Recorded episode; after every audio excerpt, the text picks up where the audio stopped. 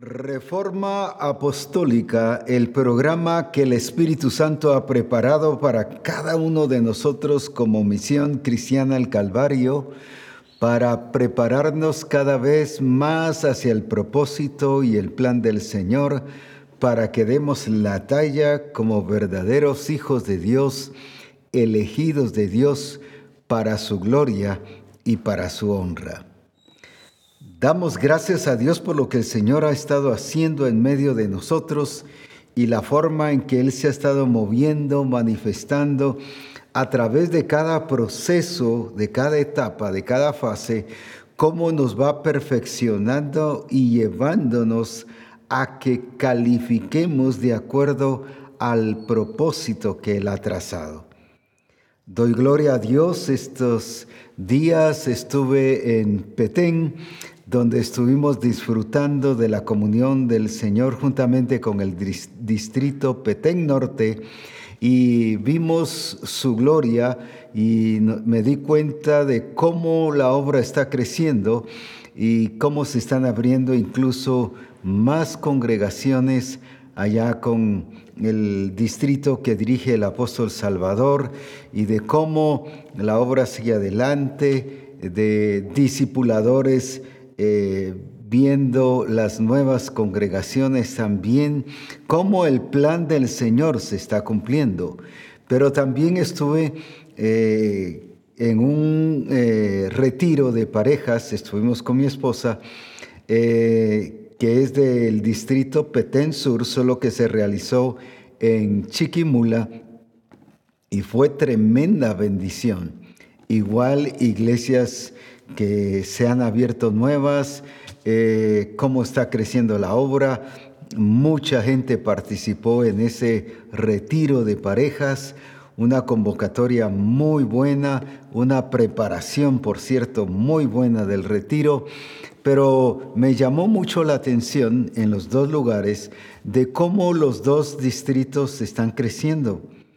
Y aquí también en, en Petén Sur estuvimos platicando con varios hermanos. Por ejemplo, en Petén Norte hay cerca de 53 eh, iglesias, más otras dos, tres que eh, están abriendo y gracias a Dios por ello, por, exaltamos al Señor. Pero aquí en Petén Sur también hay 52 iglesias más 10 congregaciones que están abriéndose que no las toman todavía con iglesias, aunque ya en su mayoría estas 10 tienen templo, si lo que les falta es pastor. Así que si se contaran esas ya tuvieran 62. son distritos que van hacia adelante y que van avanzando. Pero me llamó mucho la atención o nos llamó mucho la atención con mi esposa de cómo es que están entrando al propósito y al diseño de Dios también, tanto en uno como en el otro eh, me llamó mucho la atención, pero especialmente aquí en el sur estuvimos platicando con algunos pastores y, sus esposas y nos estuvieron contando de cómo es que se han metido al diseño. Por ejemplo, eh, varias esposas, dentro de ellas, eh, nos estuvieron contando de cómo el Señor se estaba moviendo y manifestando en ellas. Y nos decían de cómo iban a evangelizar las esposas de pastores y que cómo se estaban convirtiendo de personas al Señor. Incluso algunas nos decían, hemos estado yendo a, iglesias que se acaban de abrir y estamos yendo a predicar allí.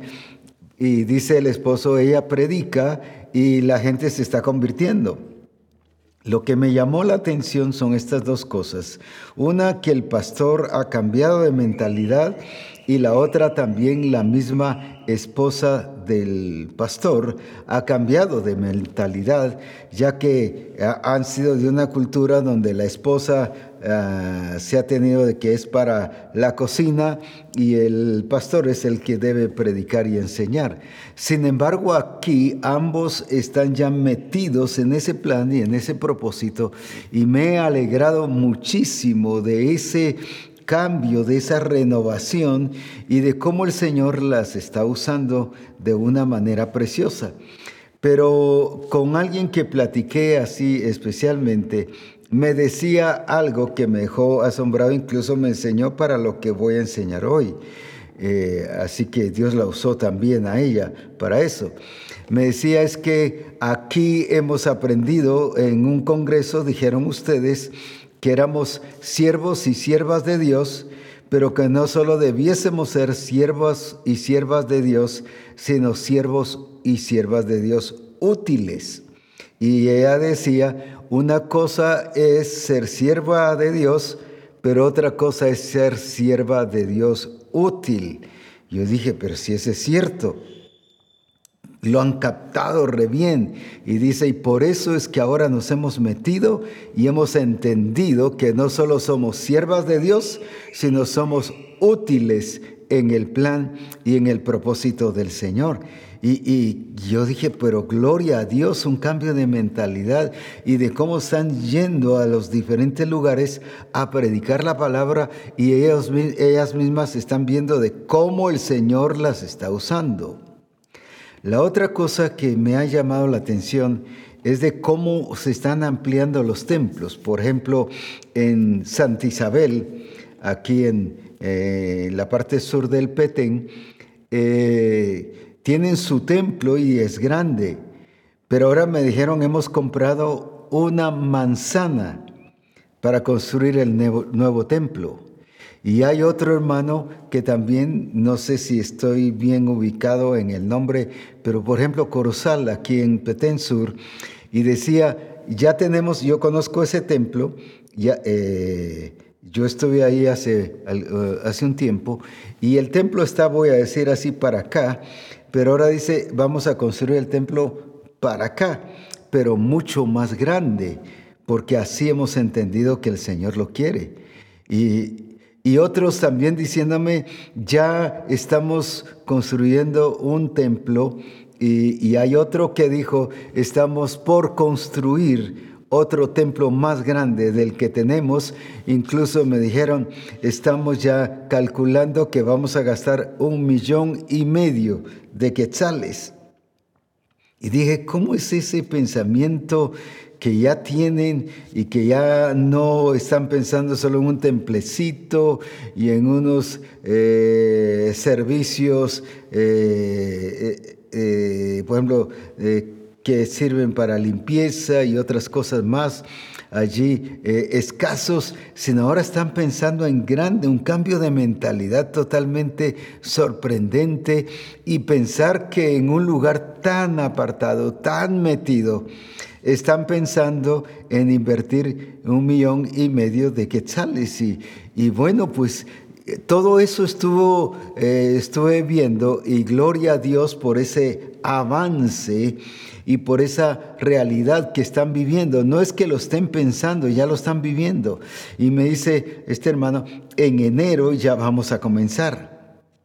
Así que ya estamos listos para comenzar y ya fijamos fecha y vamos a ver la gloria de Dios en todo esto. Yo felicito a estos dos distritos por el avance que han estado teniendo el desarrollo, no solo de, de crecimiento numérico, sino de crecimiento en la visión y en el propósito del Señor. Dios les bendiga y que Dios siga usando tanto al apóstol Salvador como hermana Telmi, como también aquí en Petén Sur al pastor Alejandro y a hermana Sandrita, que Dios les siga usando de una manera poderosa y grande. Estamos viendo entonces un cambio precioso. Hemos pasado, como me decía una esposa de pastor, me alegró mucho oírlas, porque muy sueltas, muy libres y muy firmes hablando. Y me decía una, hemos pasado de las palabras a los hechos. Hemos pasado de las palabras a los hechos y gloria a Dios.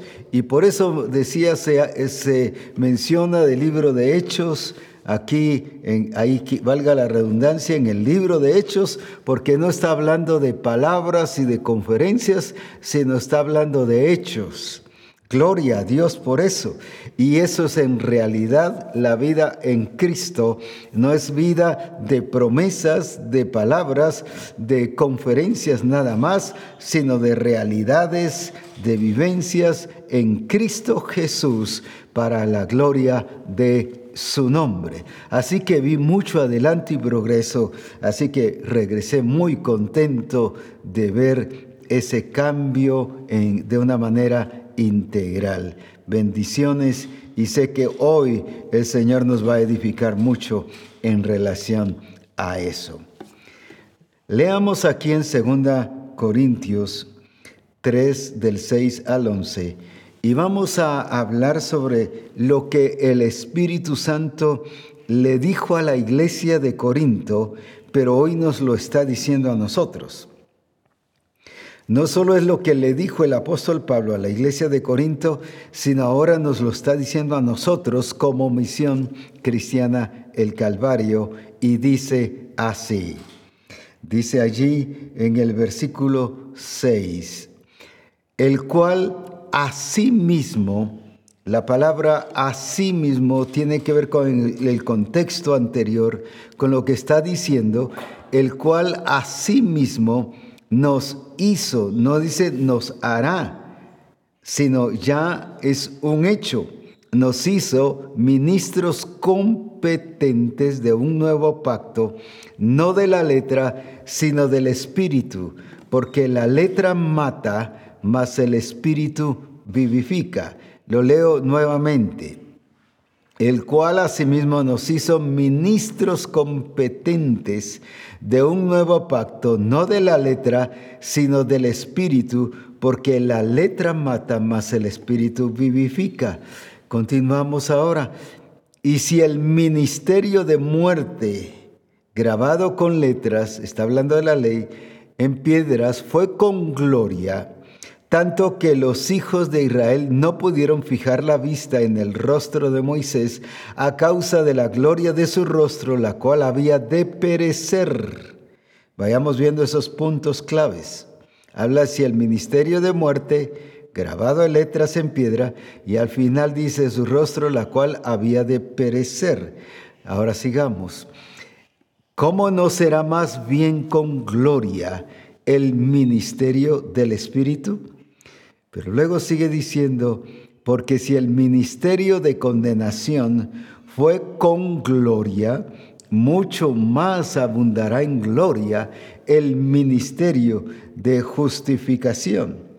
Y sigue, porque aún lo que fue glorioso, no es glorioso en este respecto en comparación con la gloria más eminente.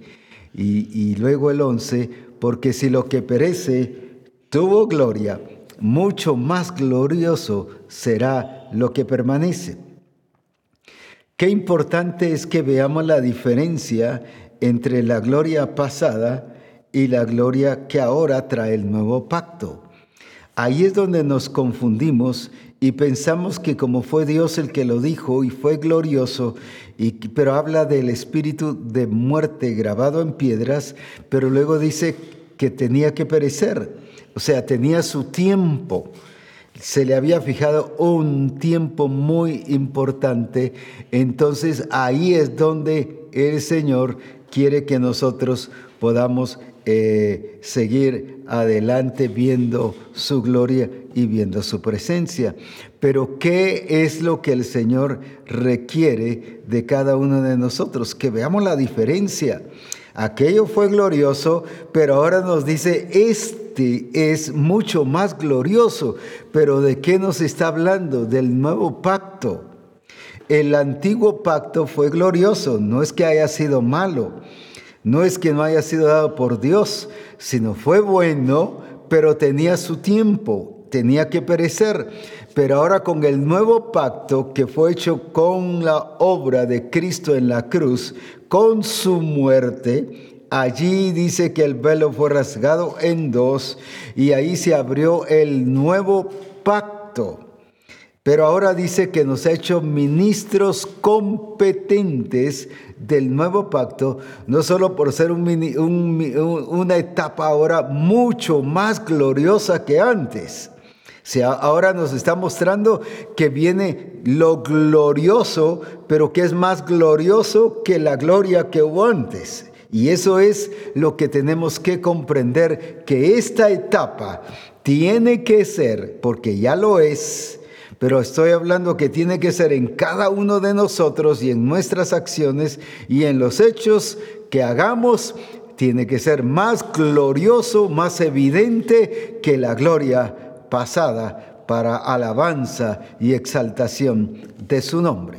Ahora bien, veamos entonces el versículo 6 nuevamente y dice que Él nos hizo ministros competentes. Cuando nos está hablando de ministros competentes, como dije ya, dice, nos hizo ministros competentes. Cuando nos está mostrando la palabra ministros, nos está hablando de servir, no solo de ser salvo. Gloria a Dios, por ser salvo nos hizo ministros, ministros que somos llamados a servir. Pero dice que nos hizo ministros, en otras palabras, nos hizo siervos de Dios. Es lo mismo que el apóstol Pablo está rectificando y confirmando y aclarando y ampliando cuando dice en, Hechos 6:22, solo lo menciono, dice que los que hemos sido eh, libres, libertados del pecado, nos hizo libres, pero libres no solo del pecado, sino nos hizo siervos de Jesucristo, siervos de Dios. Es lo mismo que está diciendo aquí. Así como a, los romanos les dice, fuimos libertados del pecado. No está hablando de apóstoles, de profetas, de evangelistas, de pastores y de maestros. No nos, no nos está hablando de ellos, está hablando de la iglesia que a todos los que hemos sido libertados del pecado, fuimos hechos ministros, fuimos hechos siervos de Dios. Pero ahora volviendo a Corintios, segunda Corintios, el apóstol Pablo le dice a la iglesia de Corinto lo mismo. Nos hizo ministros, nos hizo servidores de Dios. Y en otro pasaje el apóstol Pablo dice que nos hizo colaboradores con Dios. La idea entonces que tiene es que el énfasis no es solo ser salvos y gloria a Dios por eso, porque es grandioso, sino que el que podamos servir a Dios, el que podamos servir a Dios. Y aquí es donde quiero resaltar las palabras que, como decía una de las hermanas, me dijo, es, hemos entendido que muy diferente es que hemos sido siervos de Dios a ser siervos útiles de Dios que sí es muy diferente. Si le preguntamos a todo mundo si es siervo de Dios, hablando de, de su vida cristiana, nos dirá que sí. El asunto está si es siervo útil. ¿Qué significa la diferencia de siervo y siervo útil? Es como un vaso. Yo puedo tener un vaso genuino, original, precioso, delicado y todo lo que usted pudiese poner. Pero si no lo estoy utilizando, ese solo sigue siendo un vaso, pero no útil. El problema está cuando solo somos llamados siervos y no nos dejamos utilizar y no entendemos lo que el Señor ha hecho en nosotros y la capacidad, la competencia, la habilidad que el Señor nos ha dado, entonces solo seguimos siendo siervos, pero sin ser útiles, siervos sin ser usados siervos sin, sin estar eh, eh, no solo eh, dispuestos a servir a Dios, sino en plena acción que, y como dijese una de ellas, hemos pasado de las palabras a los hechos. Y qué importante es entender esto. Por ejemplo, cuando el Señor habla de, de Saulo, cuando se convirtió viene ahí en Hechos 9, 10 al 15, nos está hablando el caso cuando envía a Ananías. Ahora, ¿por qué envió a Ananías a que le fuera a hablar a Pablo? Porque Ananías no solo era alguien que entendía que el Señor lo había capacitado y que había sido formado definitivamente por su pastor, porque dice que era un discípulo de la iglesia de Damasco. Ahora, no solo se dejó formar, sino él mismo entendió que era útil y el Señor lo encontró útil. Por eso el Señor lo envía y veamos qué es lo que le dice. Entonces allí había entonces en Damasco un discípulo llamado Ananías, a quien el Señor dijo en visión, Ananías, y él respondió, heme aquí, Señor. Y luego dice, eh, y el Señor le dijo, levántate y ve a la calle que se llama derecha y busca en casa de Judas a uno llamado Saulo de Tarso, porque he aquí él ora. Y ha visto en visión a un varón llamado Ananías que entra y le pone las manos encima para que recobre la vista. Y entonces Ananías respondió, Señor, He oído de muchos acerca de este hombre, cuántos males ha hecho a tus santos en Jerusalén. ¿Y qué dice? Y aún aquí tiene autoridad de los principales sacerdotes para prender a todos los que invocan tu nombre. Y el Señor le dijo, ve, porque instrumento escogido me es este para llevar mi nombre en presencia de los gentiles y de reyes y de los hijos de Israel. En otra versión dice, ve porque instrumento útil me es este. En esta versión dice instrumento escogido me es este. Mire qué diferencia. Una cosa es tener una guitarra y tenerla, por ejemplo, allí es la guitarra es un instrumento, pero nadie la toca sigue siendo guitarra y verdaderamente guitarra, pero no es útil porque nadie la está usando. Entonces esa es la gran diferencia a lo, que hoy el Espíritu Santo nos está enseñando. ¿Y por qué fue Ananías con a pesar que al principio no solo tenía prejuicios, sino eran situaciones o circunstancias que él miraba y había oído que sí se estaban dando? Él no estaba exagerando. Pero él fue, y él fue a hacer lo que el Señor le dijo, a imponer manos, a declarar sanidad, que recibas la vista, y, fue lleno del Espíritu Santo ministro. ¿Por qué? Porque Ananías entendió que no solo era un instrumento, él, aparte Saulo, que él era también un instrumento escogido por Dios. Y en este momento, al el Señor enviarlo, se ve se nota que era un instrumento escogido por el Señor. ¿Por qué? Porque fue. No solo dijo gloria a Dios o como muchos de nosotros, o como me decía una vez un hermano, mire, yo he estado orando que el Señor me use, he estado orando que me use y que me diga en qué momento, cuando Él quiera, donde Él quiera, y, y como Él quiera, yo voy a servir a Dios. No, hombre, le dije, ese es tabernáculo pasado. ¿Cuántos de nosotros hemos orado? Úsame, Padre, úsame, Señor. No, si Él ya quiere que salga de las palabras a los hechos. De ya solo de haber oído lo que el Señor le dijo de las directrices a la realidad. Si Él ya dijo que es un siervo de Dios y que usted es un instrumento escogido de parte de Dios, es porque Él quiere que empiece a actuar que haga las cosas que el Señor ya nos ha enviado a hacer. Pero el hecho de que digamos y que no nos escondamos eh, eh, bajo eh, esa excusa de que yo le he dicho al Señor que me, me use donde Él quiera, como Él quiera y donde quiera, y, pero déjeme decirle, esas son puras excusas puro tabernáculo antiguo, nos refugiamos allí. Suena bonito y suena, como que estoy dispuesto y suena como que usted está dispuesto a servir a Dios.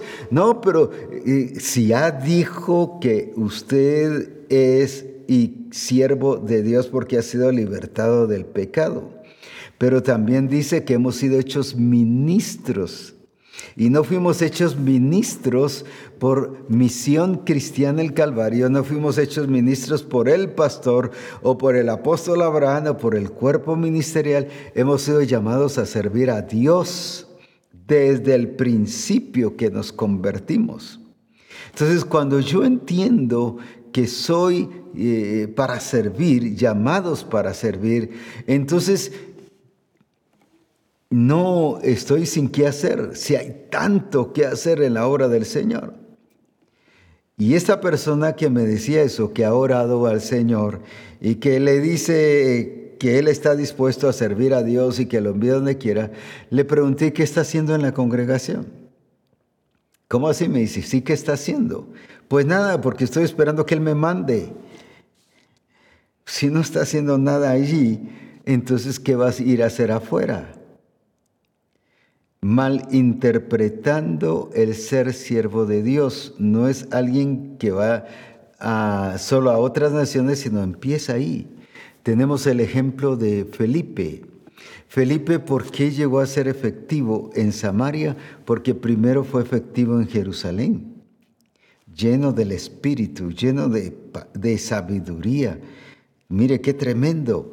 Y fue a servir las mesas pero no dejó su función evangelística. Ahora, qué importante es eso. Entonces, primero dio la talla en su congregación para luego dar la talla cuando el Señor lo envió. ¿Por qué el Señor envió a Ananías? Porque primero Ananías dio la talla en Damasco y por eso el Señor lo envió. Pero algunos estamos sentados, sí, yo soy siervo de Dios, gloria a Dios, siervo de Dios y estoy aquí, pero no hemos pasado de las palabras a los hechos.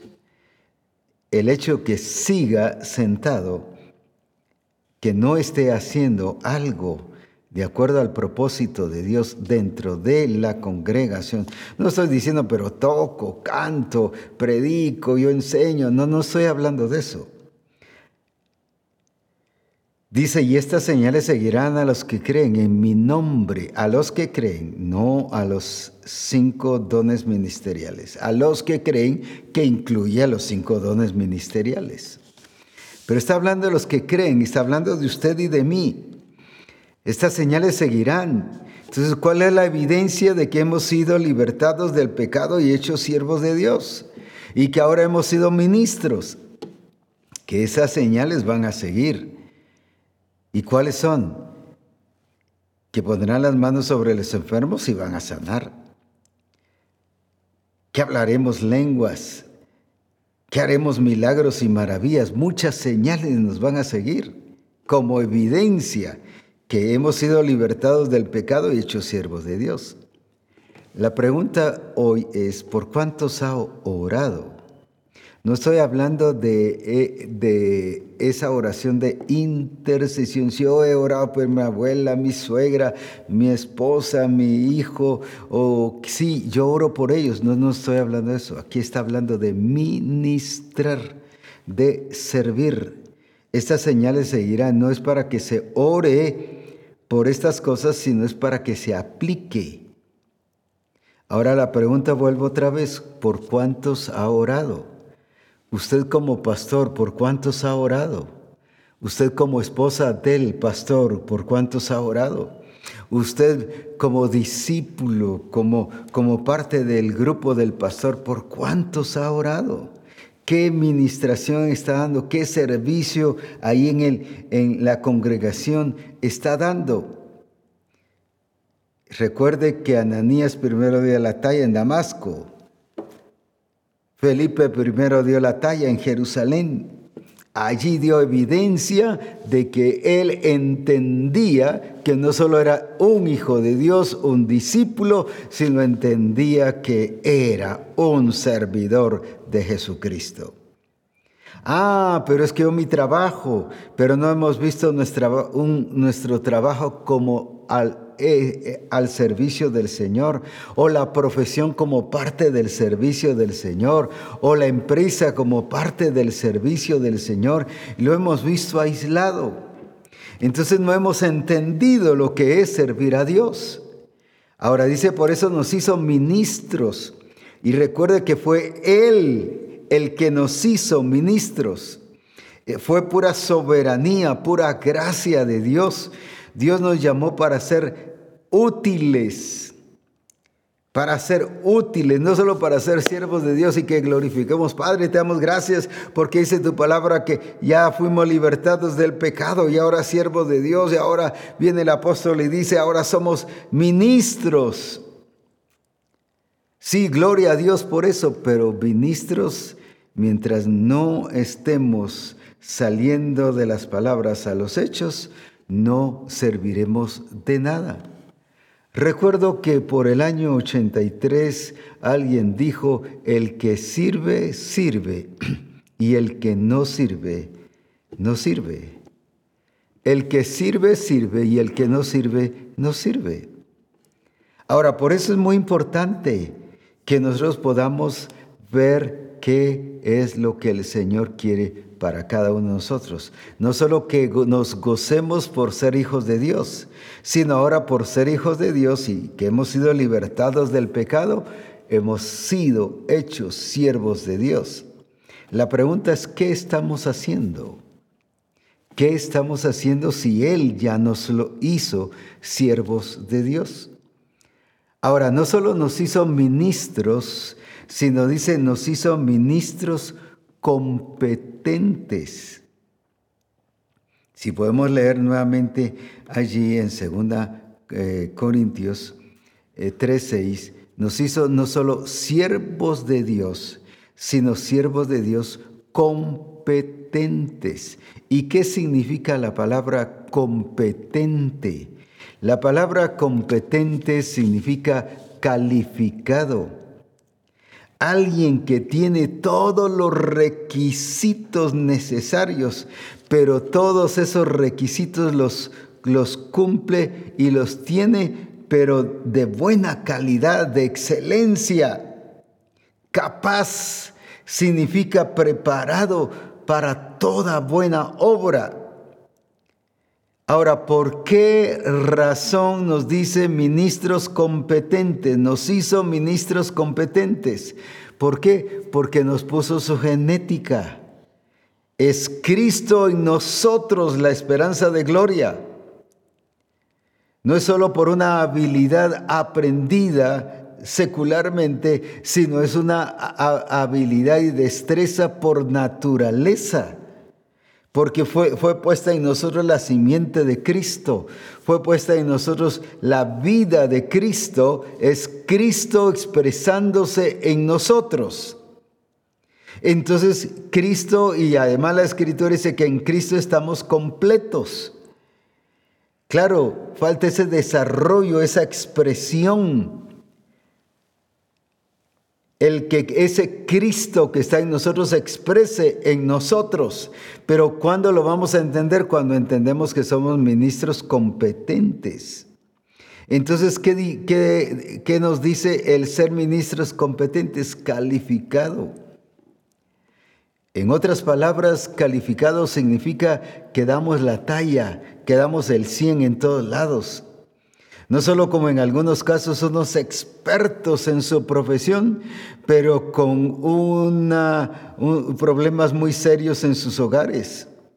Expertos para tocar el teclado o la guitarra o, o cualquier otro instrumento, pero nulos en su hogar. No saben administrar su hogar expertos en cualquier trabajo, pero en su caso un fracaso.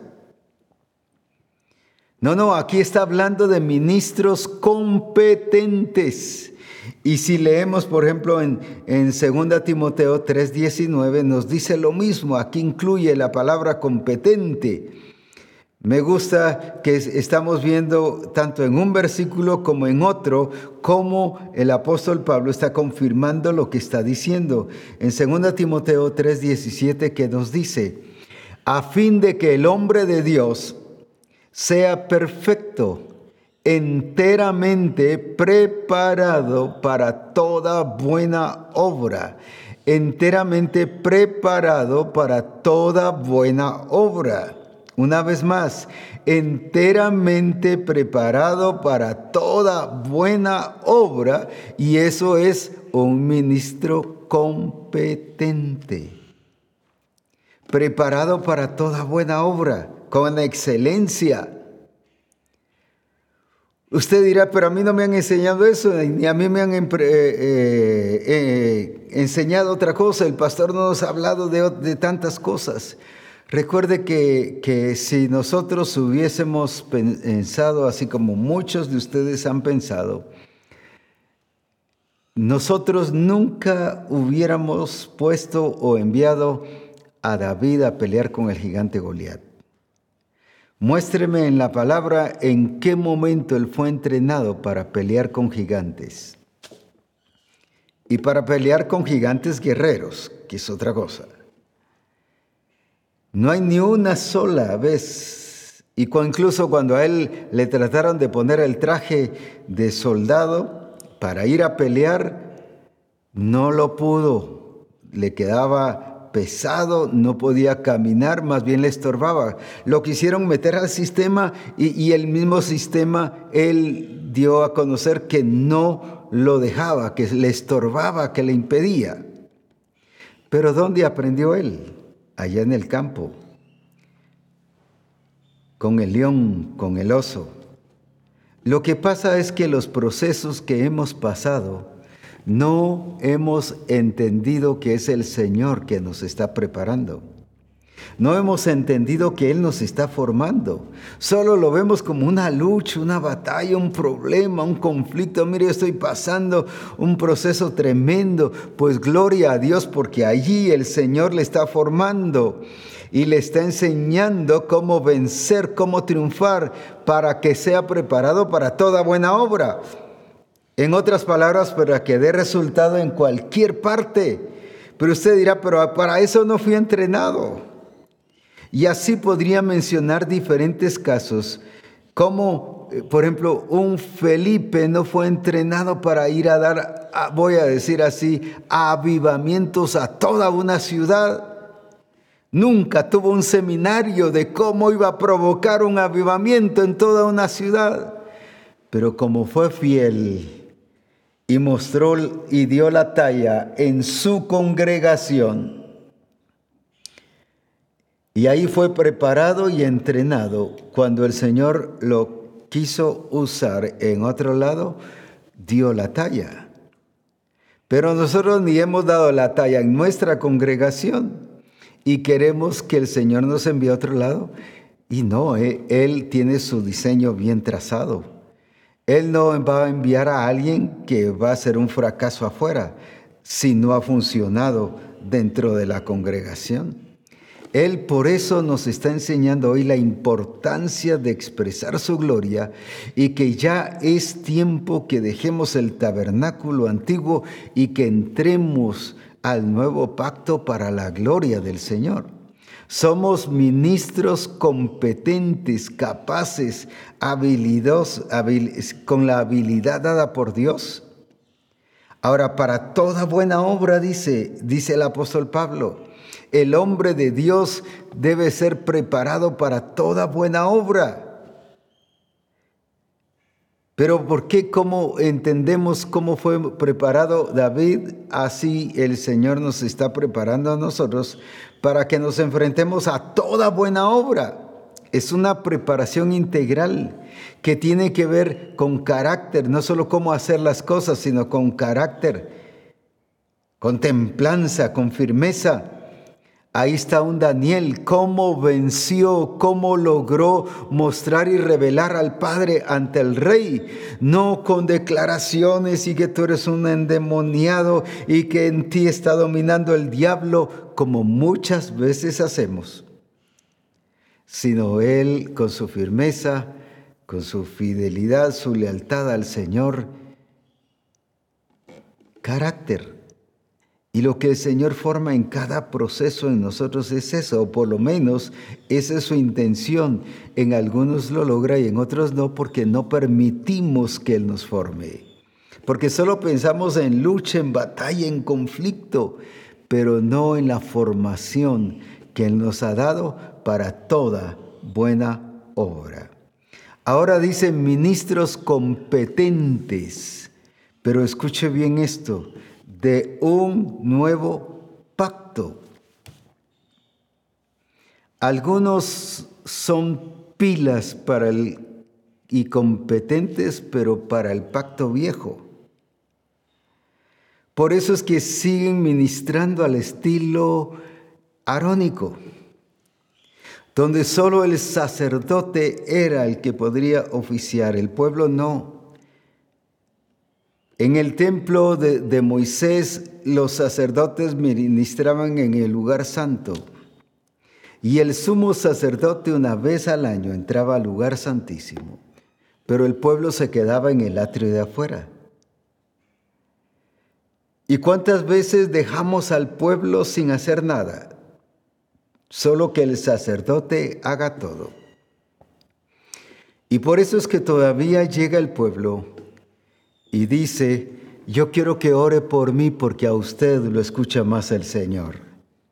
Yo quiero que ore por mí porque a usted sí lo oye el Señor y porque usted sí está en la presencia del Señor. Tanto el ministro como el pueblo está operando en el tabernáculo anterior, en el pacto antiguo. Porque en el nuevo pacto todos somos hechos reyes y sacerdotes para Dios su Padre. Mire qué diferencia, ahora es un sacerdocio integral, general. Ahora Dios escucha al pastor como también escucha al discípulo. No es que al pastor lo escuche más o que el pastor está más en la presencia del Señor, si también el discípulo tiene que estar en la presencia del Señor. También el Hijo de Dios tiene que estar en la presencia del Señor. No necesita ser un apóstol para estar más en la presencia del Señor y que Dios lo va a usar más. No, todo discípulo y todo hijo de Dios basado en el nuevo pacto es alguien que tiene entrada al lugar santísimo por medio de la sangre del cordero. En otras palabras, no es entonces ahora de que yo voy a entrar a la presencia del Señor a través de...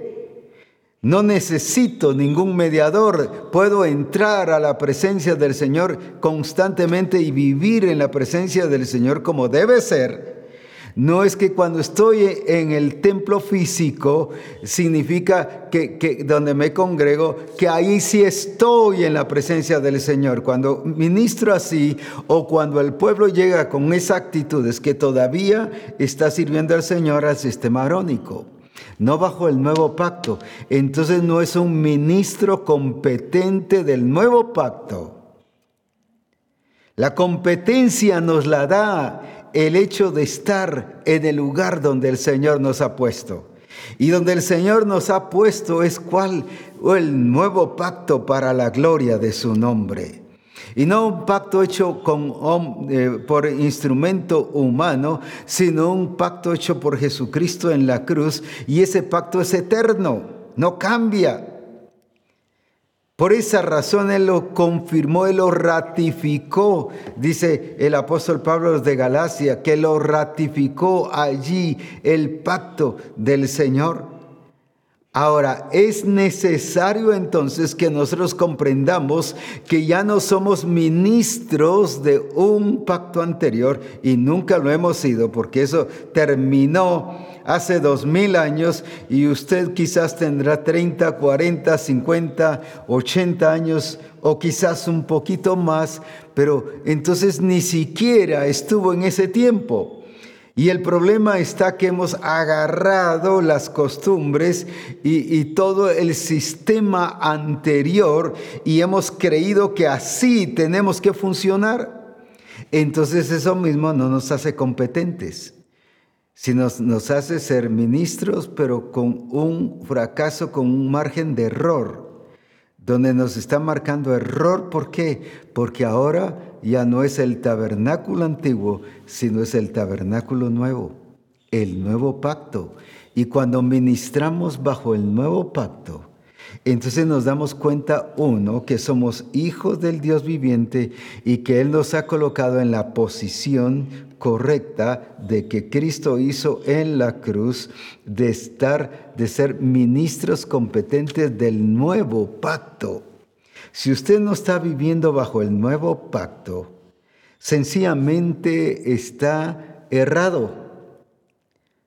Y con franqueza se lo digo, está errado porque está fuera de lugar. Dice que está hablando de cómo es la gloria, dice que, que iba a morir, pero también que iba a perecer. En otras palabras, eso ya pasó, ya feneció. Tuvo su gloria, pero nos estamos perdiendo lo glorioso y lo grandioso de este nuevo pacto. Y por eso es que nos ha costado ver la grandeza de Dios, ver a Dios manifestado y revelándose tal como es Él. Y decimos, ¿por qué Dios no lo está haciendo? Es porque usted y yo no estamos expresando la vida de un nuevo pacto. Y por eso es que el Señor nos está llevando a comprender que este nuevo pacto es más glorioso que el pacto anterior. Como dije, no es que no sirviese el pacto anterior. Tuvo su tiempo, mas venida la fe, eh, dice que la ley fue nuestro ayo para llevarnos a Cristo.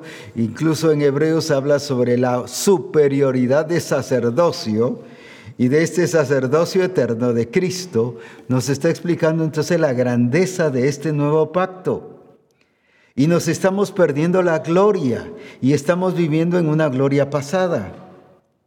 Estamos viviendo, cuando no estamos viviendo en el nuevo pacto, estamos viviendo en una gloria pasada, viviendo de glorias pasadas que eso ya no es en Cristo Jesús, ni es la vida en Cristo. Quizás será la vida cristiana, pero no la vida en Cristo, que es muy diferente.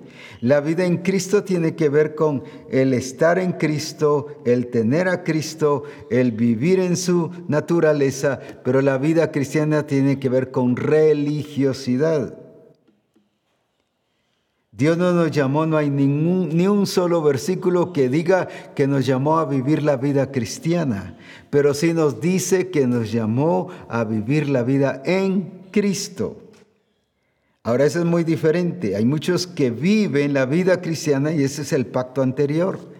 Pero ahora la vida en Cristo es la vida nueva que es más gloriosa y como dije, no solo eh, que nos hizo ministros competentes, sino del nuevo pacto. Y este nuevo pacto, la escritura nos muestra que la gloria que tiene y trae es una gloria mucho mayor que el pacto anterior.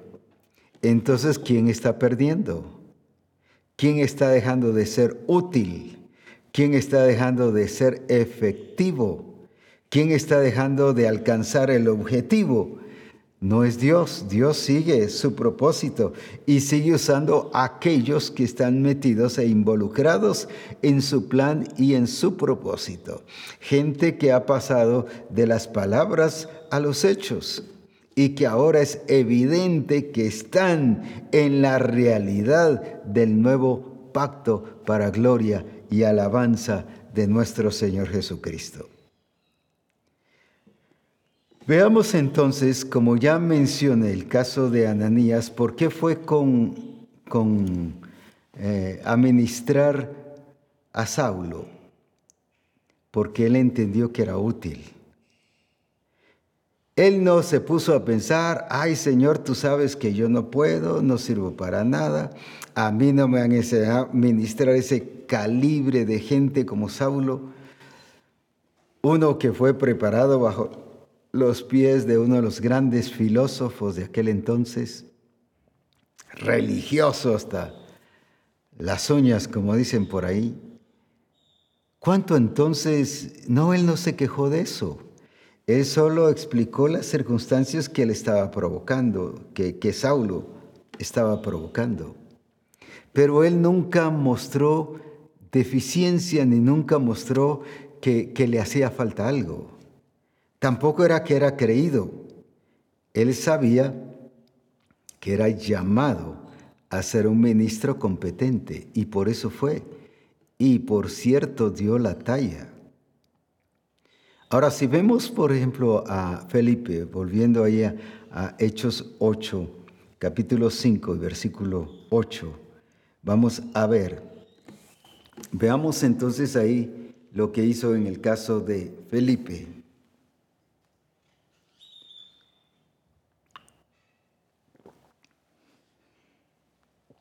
Leamos.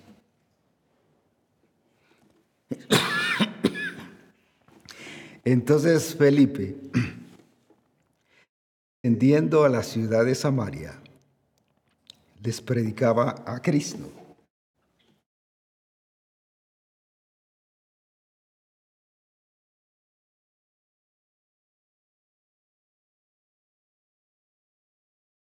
Descendiendo a la ciudad de Samaria, les predicaba a Cristo.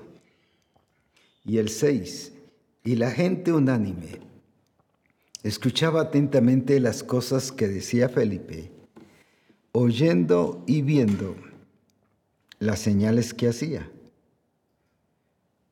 Porque de muchos que tenían espíritus inmundos salían estos dando grandes voces.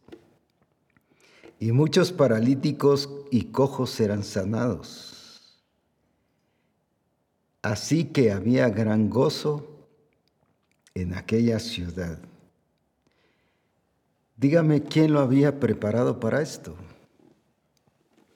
¿Cómo fue que Felipe entendió que debía hacer esto? Porque él primero dio la talla en Jerusalén, como ya dije. En segundo lugar, él entendió que había sido llamado no solo para ser salvo, sino para ser útil y servir a Dios en todas las cosas. No importaba dónde el Señor lo pusiera, seguía evangelizando, pero sirviendo mesas. Nosotros cuando nos dan un privilegio como este de servir mesas, dejamos de evangelizar y pensamos que ya estamos sirviendo a Dios solo por servir mesas. Él no dejó de ser un discípulo efectivo y entendido en el plan y en el propósito del Señor. Por eso es que en el versículo que ya leímos dice que los que iban huyendo por causa de la persecución iban evangelizando y hablando de Jesucristo.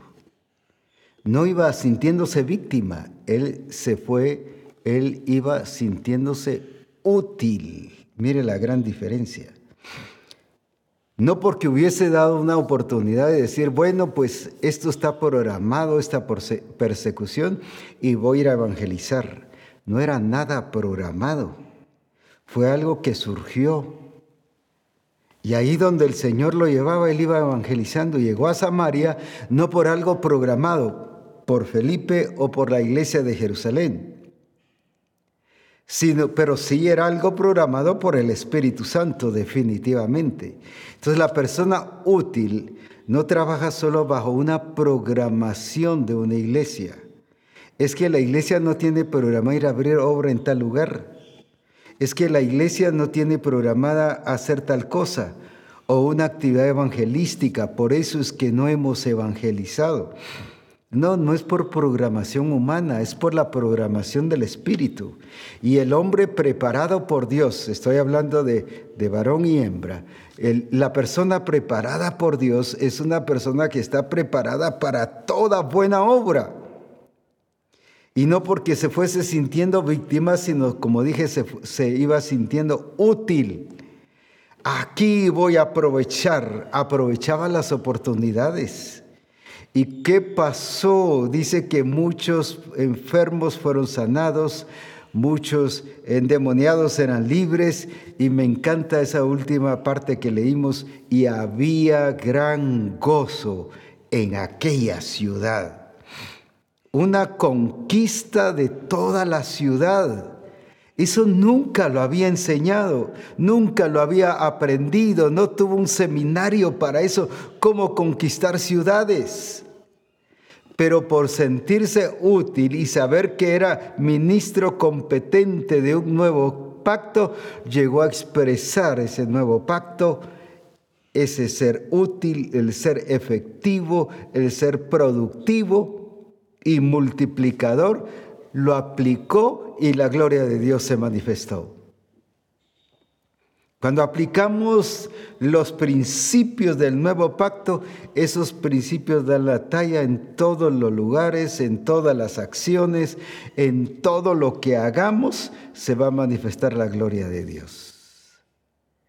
Entonces no es solo el hecho que hemos sido preparados para tal cosa. Como dije, David nunca fue preparado para pelear con los gigantes y si hubiera sido por decisión de asamblea y usted y yo hubiésemos estado ahí, hubiéramos dicho, no, ese lo van a matar y va a fracasar y nos va a dejar en vergüenza. Sin embargo, Dios lo había preparado. Y así nos ha preparado a nosotros porque dice que ya nos hizo Él ministros competentes. Como dije, porque nos dio su genética, nos dio su naturaleza. Lo que necesitamos ahora es aplicarlo. Es, vuelvo a la palabra que he estado usando, de las palabras a los hechos, de lo que sabemos a los hechos, que se haga realidad, que se haga visible, notoria la grandeza del Padre y que Cristo sea revelado a través de nuestras vidas. ¿Cómo vamos a hacerlo? Cuando entendamos que estamos en el nuevo pacto y hayamos dejado el antiguo pacto. Mientras sigamos con el tabernáculo anterior, dice, no podemos entrar al lugar santísimo. Eso dice en, en, Hebreos, el pasaje que leímos la vez pasada mientras estuviera en pie el tabernáculo antiguo. Mientras que ahora que ya estamos en el nuevo pacto, por eso podemos entrar todos. Y cuando digo todos, estoy hablando de los hijos de Dios nacidos de nuevo, tenemos entrada al lugar santísimo. Así que ya no es que ahora el Señor va a escuchar más a uno que al otro. Ahora el Señor va a bendecir más a uno que al otro. No, todos somos llamados a experimentar la misma gloria del Señor y la gloria del nuevo pacto, lógicamente o claramente depende de la apertura y de cómo nosotros estamos aplicando la vida del nuevo pacto. Porque podemos, Él nos ha puesto en el nuevo pacto, pero si no fluimos, no funcionamos, entonces no nos va a servir de nada. Pero por eso el Señor quiere manifestar su gloria y expresar su poder en nuestra vida. ¿Cómo podemos manifestar la gloria del Señor? Leamos ahí en Hechos 3:5 lo que el Señor nos está enseñando, un caso muy conocido. Lo sabemos, lo, lo hemos predicado muchas veces, pero casi nunca lo practicamos. Veamos entonces. Entonces él les estuvo atento, esperando recibir de ellos algo. Que eh, nos dice aquí que este cojo lo que estaba esperando era dinero, no estaba esperando su milagro. Y uno pudiese decir, bueno, pero entonces no creía en el milagro. Pues sí, no lo creía porque no lo estaba esperando. Entonces, ¿cómo fue que se venció la falta de fe y se superó y se hizo manifestar la gloria de Dios. Y a veces nosotros decimos, es que no tuvo fe. Es que como no hubo fe, por eso el Señor no se movió. Aquí no había fe. Y sin embargo el Señor se movió a través de Pedro y de Juan. Pero ¿cómo? Mire cómo se puede vencer los estorbos y las barreras, las faltas de fe, cómo se pueden vencer. Tenemos el ejemplo de Jesucristo, antes de continuar aquí, el ejemplo de Jesucristo. Eh, ¿Quieres ser sano? Sí, pero es que no puedo, porque la, cada vez que, viene el ángel y, al estanque y, y, ya otro me avanza, o sea, lo que menos tenía era fe, no estaba esperando su milagro. Levántate y anda, porque él reveló al Padre. Ahora veamos otra vez, como dije, ¿Cómo podemos vencer la falta de fe y que no por la falta de fe nos sirva de estorbo para manifestar la gloria de Dios. Entonces, volviendo a leer ese versículo, ¿qué nos dice que él estaba esperando? Entonces, él estuvo atento, esperando recibir de ellos algo. Sí, ahora viene, ¿qué dijo? ¿Qué dice la escritura? Que los apóstoles estuvieron, ¿cuál fue la actitud de ellos más bien? Mas Pedro dijo, mas Pedro dijo, ¿qué cosa? No tengo plata ni oro, pero lo que tengo te doy. Yo creo que cuando, dejemos el versículo ahí, creo que cuando el cojo empezó a ir, no tengo ni plata ni oro, se le derrumbó el ánimo de que iban a darle algo. Oh, estoy perdiendo tiempo con estos, pues va. No me van a dar nada, porque él estaba esperando plata y oro. Pero lo que tengo, dice Pedro, ¿qué cosa? Te doy. Eso es vivir en la dimensión del nuevo pacto, una dimensión que vence la barrera de la falta de fe y quita el estorbo y se hace manifestar la gloria de Jesucristo. Ahora lo que tengo te doy. ¿Y qué era lo que tenía? Era Cristo. ¿Y cómo dice ahí? Entonces no solo le dijo, lo que tengo te doy, sino que, leamos entonces, en el nombre de Jesucristo de Nazaret, levántate y anda.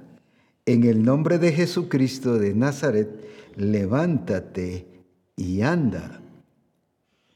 ¿Por qué pudo ser sano? No le dio lo que él estaba esperando, lo que el cojo estaba esperando. Y cuando le dijo que no tenía oro ni plata, se ha de haber derrumbado el cojo, sus esperanzas de que le dicen algo. Peor se puso la situación. Pero ahora sí le dijo Pedro, lo que tengo te doy. Esa es la expresión de una persona que entiende que es llamada a servir a Dios y que es ministro competente del nuevo pacto.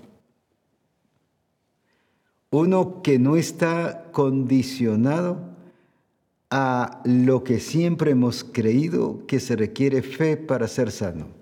Sí creo que es bueno tener fe. Y gloria a Dios por la gente que encontramos que tiene fe. Pero vamos a encontrar gente como ya, puse el caso de Jesucristo con el paralítico y este otro caso y pudiese poner otros ejemplos que vencieron la barrera de la duda, de la incredulidad, esos estorbos que no lo dejaban manifestar la obra de Jesucristo. Hoy en día encontramos que el sistema le ha quitado fe a la gente en relación a Dios. El sistema está haciendo a la gente incrédula e incluso atea. Si fuese así, encontraríamos una gran cantidad de estorbos para manifestar la gloria de Dios. Pero ahí es donde encontramos esta misma situación. Personas que creyeron que eran ministros competentes de un nuevo pacto y por lo tanto lo que tenían era lo que daban y eh, tenían a Cristo y lo que dieron fue a Cristo, dieron la vida y por eso es que el cojo lo que tuvo fue vida. Estas son las cosas que el Señor está preparada eh, o preparando el ambiente para una manifestación gloriosa de una iglesia que entiende que es ministro competente de un nuevo pacto. Así que la gloria de este nuevo pacto dice que es mayor. ¿Por qué? Porque eh, si no, no hubiese vencido los estorbos y los impedimentos. La duda hubiera prevalecido y ganado. ¿Y cuántas veces nos ha pasado eso? ¿Sabe por qué? Porque estamos ministrando bajo la estructura, bajo la limitación del pacto anterior no estamos transfiriendo la vida de Cristo. Entonces, qué importante es que Dios nos está preparando para esa manifestación gloriosa, pero de un pacto que tiene mayor gloria. Qué lindo eso y no nos perdamos esa vivencia y esa realidad de que podemos disfrutar de la gloria en Cristo Jesús.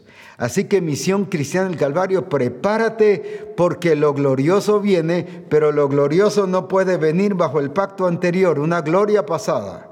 Esa ya pasó, ya dejó de existir. Ahora estamos viviendo y el Señor nos ha puesto en una gloria nueva y poderosa realizada por la obra de Cristo en la cruz, lo cual se ha hecho el nuevo pacto que tiene poder, vida y donde se ve la operación del Espíritu Santo manifestándose en medio de nosotros.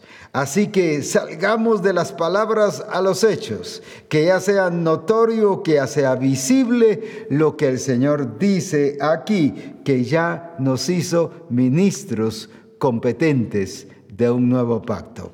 Eso eres tú y eso soy yo ministrimos bajo esa realidad. No esperemos iniciar el año nuevo eh, que se cumpla el 31 de diciembre y el primero de enero se va a empezar así. No, es el tiempo ahora, ahora, ahora, no pasado, ahora. Pablo manejaba mucho los tiempos y cuando dice ahora, es ahora. No es, no es pasado, no es, no es eh, tantos años anteriores, es ahora. Y, y el Señor nos dice es ahora que yo quiero usarlos de esa manera y que ustedes aprendan que son siervos de Jesucristo, competentes del nuevo pacto. Y que ahora digamos lo que tenemos, no solo por decirlo, sino que lo demos, que sea una realidad y una vivencia y las naciones y los pueblos y las personas verán la gloria de Dios a través de una iglesia que ha entendido el lugar y la posición que el Señor nos ha puesto. Así que adelante en el nombre de Jesucristo a disfrutar de la gloria de Dios y a ver su poder en todas las cosas, de una iglesia, de hombres y mujeres usados por Jesucristo bajo este nuevo pacto grandioso. Que Dios te bendiga y juntos disfrutemos de la gloria del Señor. No habrá reforma de aquí a fin de año, sino eh, tampoco el primer lunes de enero, porque cae 2 de enero, y sino el siguiente lunes, el 9, estaremos disfrutando de reforma nuevamente para alabanza y gloria de Jesucristo. Pero no esperes el iniciar el año y prometer, ahora sí vamos a entrar un nuevo año bajo un nuevo pacto. No, el nuevo pacto ya lo tienes, ya ha sido puesto. Así que a mostrarlo desde hoy, ahora, para exaltar a Jesucristo en todas las cosas. Dios te bendiga y que disfrutemos de esa gloria de Dios desde ya.